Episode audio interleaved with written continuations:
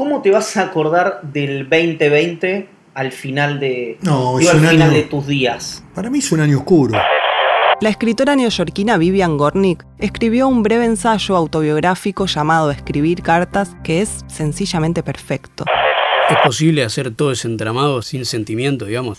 Yo creo que sin la emoción hay un vacío, sin ese sentimiento que es la pasión, ¿no? Eh, por lo que hacemos quedaría un vacío como un cuerpo con mente pero sin alma.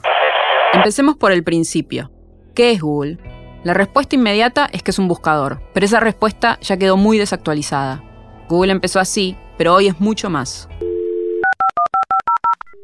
A partir de ahora, Cenital se escucha. Bienvenidas y bienvenidos a los podcasts de Cenital.